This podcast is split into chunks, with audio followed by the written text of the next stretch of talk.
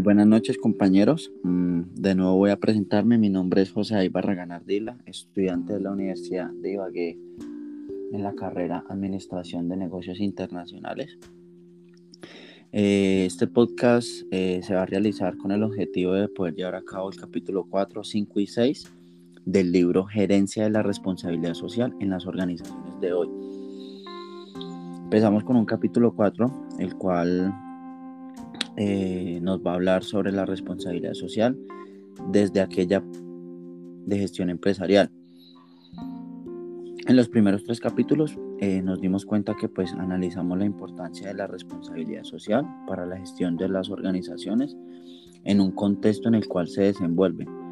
Posteriormente a esto anunciamos sus componentes, principios, eh, materias fundamentales, teorías y enfoques predominantes, lo cual finalmente nos llevó a concluir que es mejor tomarla como un sistema, dado que pues la variabilidad de aspectos que subyacen en ella, explicamos que explicamos el por qué la responsabilidad social se concibe como una estrategia de la organización al enfatizar en aspectos como competitividad, creación de valor compartido, legitimidad y por ende también la sostenibilidad. En este capítulo vamos a analizar bastantes ítems. Digamos, ¿por qué la responsabilidad social se puede concebir desde las teorías integradoras de la administración y gestión organizacional como un modelo de gestión? Una segunda parte donde también vamos a saber el por qué, cuáles serían los, eh, los aspectos transversales que les compete asumir a cada una de las principales áreas funcionales y así sucesivamente una cantidad de preguntas que van a ser muy importantes.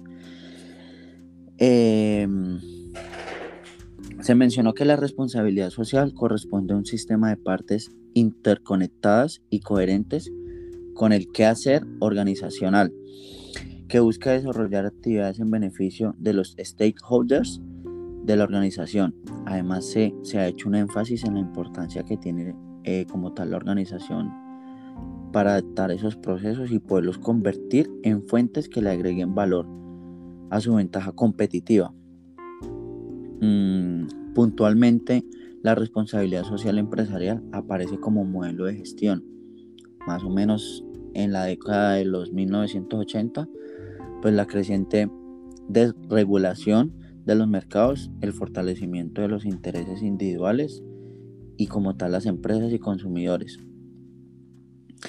La corriente teórica de la cual surge el concepto de integrabilidad como responsabilidad social tiene su base en las denominadas teorías integradoras, lo que fue Garriga y Mele en el 2004, las cuales en su mayoría provienen de las teorías de la administración y gestión, las teorías institucional, stakeholders de la agencia eh, confrontaron el, desempeño social corporativo, de la legitimidad y de los sistemas que contemplan aspectos administrativos y de gestión que los procesos de responsabilidad social deben divisar. Em, la teoría institucional institucional aporta a la teoría integral de la responsabilidad social empresarial. El supuesto teórico de que el sistema en el que está inmersa la organización condiciona su comportamiento y campo de actuación. Por consiguiente, también afecta las relaciones con la sociedad.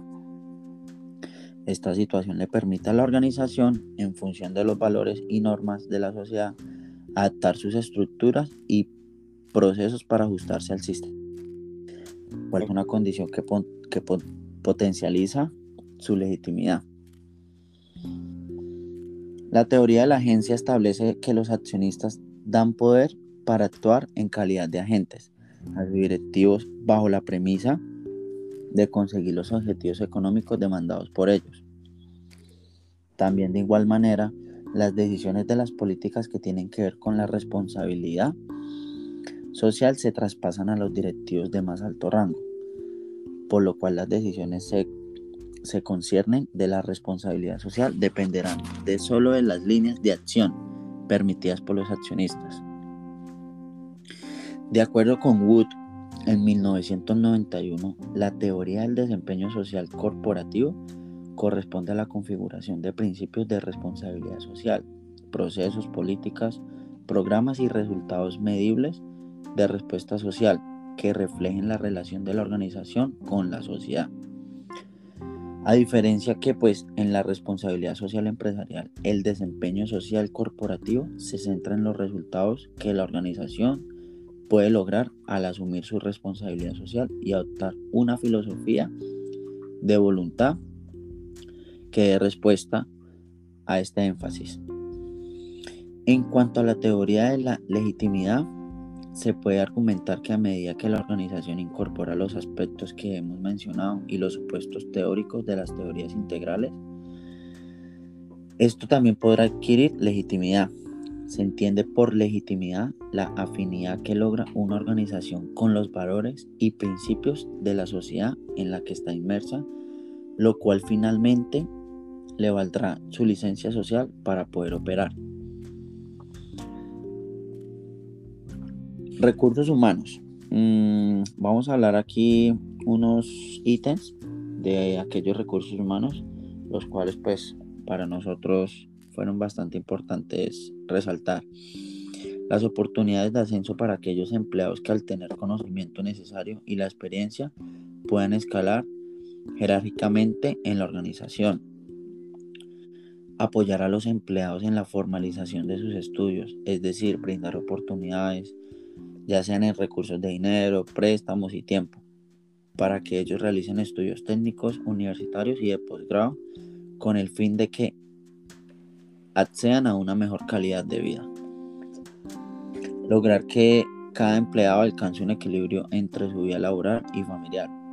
Ejemplos, con estrategias de, de motivación, bonificaciones, flexibilidad de horarios, permisos, trabajos por resultados, asesorías psicológicas y, demás.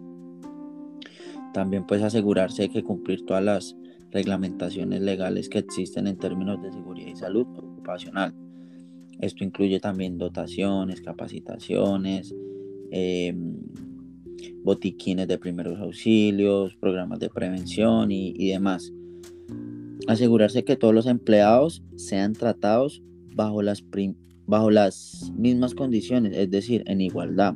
Nos referimos a la igualdad cuando a los salarios sean de igual manera para todos y, ya hay que pues tanto hombres y mujeres tengan las mismas oportunidades de ascenso. Y por último, es muy común que las organizaciones responsables y sostenibles involucren dentro de su nómina a personas que están en situación de vulnerabilidad. Eh, un ejemplo claro, pues este vendría siendo las madres cabezas de hogar.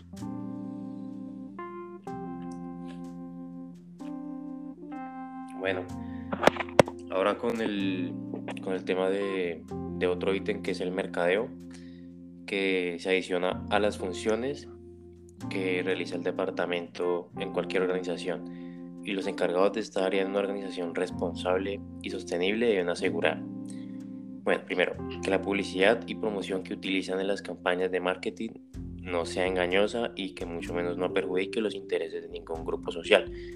También, ¿qué más?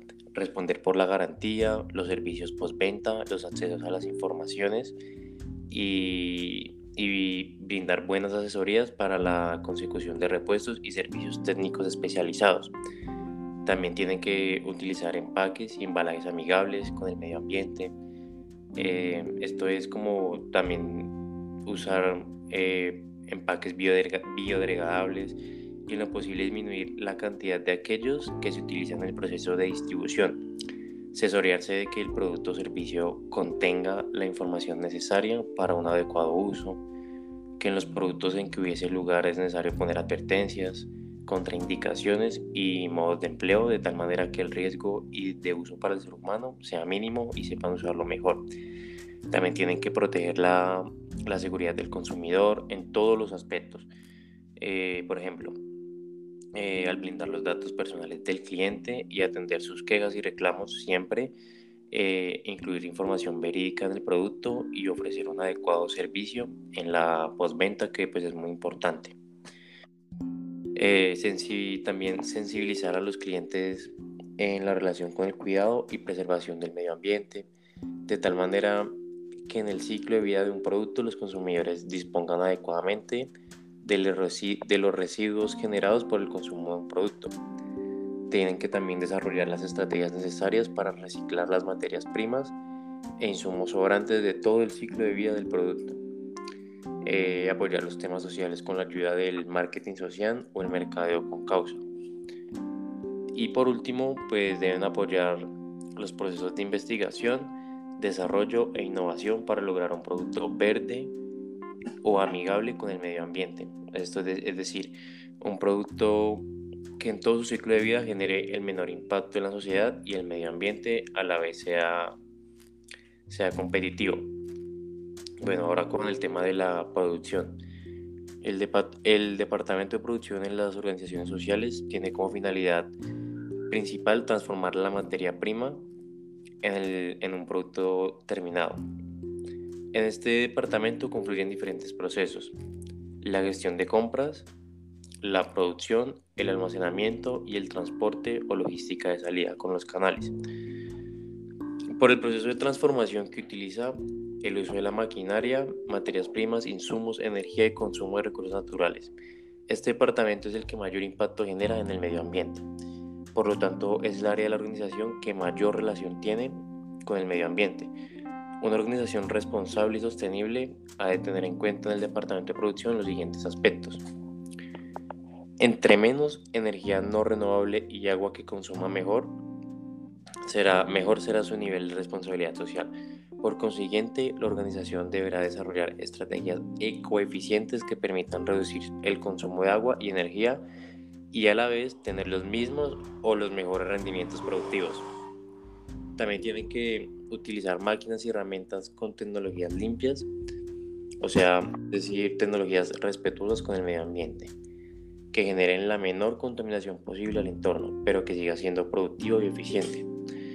Eh, también tienen que investigar y utilizar materias primas renovables o no contaminantes con el medio ambiente, de tal manera que lo reciclado sea utilizado por la misma empresa para apoyar otros procesos. Eh, también tienen que, digamos, implementar sistemas de gestión ambiental que aseguren la importancia para las directivas de la organización y la continua inversión en mejorar, atenuar o resarcir los impactos causados del medio ambiente y la sociedad. Y por último, ellos también tienen que pues, contemplar la logística inversa como un mecanismo que permita disponer adecuadamente de los residuos. Esto generaría que estos lleguen a lugares donde se reciclan para volvernos a reinsertar en el ciclo económico.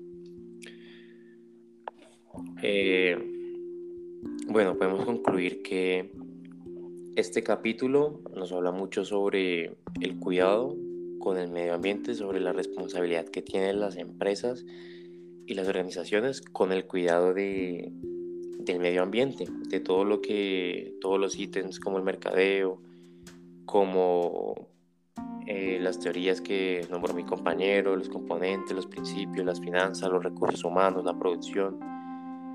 Todo eso tiene que, que ver con el, con el medio ambiente y hay que tener mucho cuidado en este, en este aspecto porque digamos donde un producto tenga, no tenga información verídica nos puede llegar una demanda y, y podemos salir muy, muy perjudicados.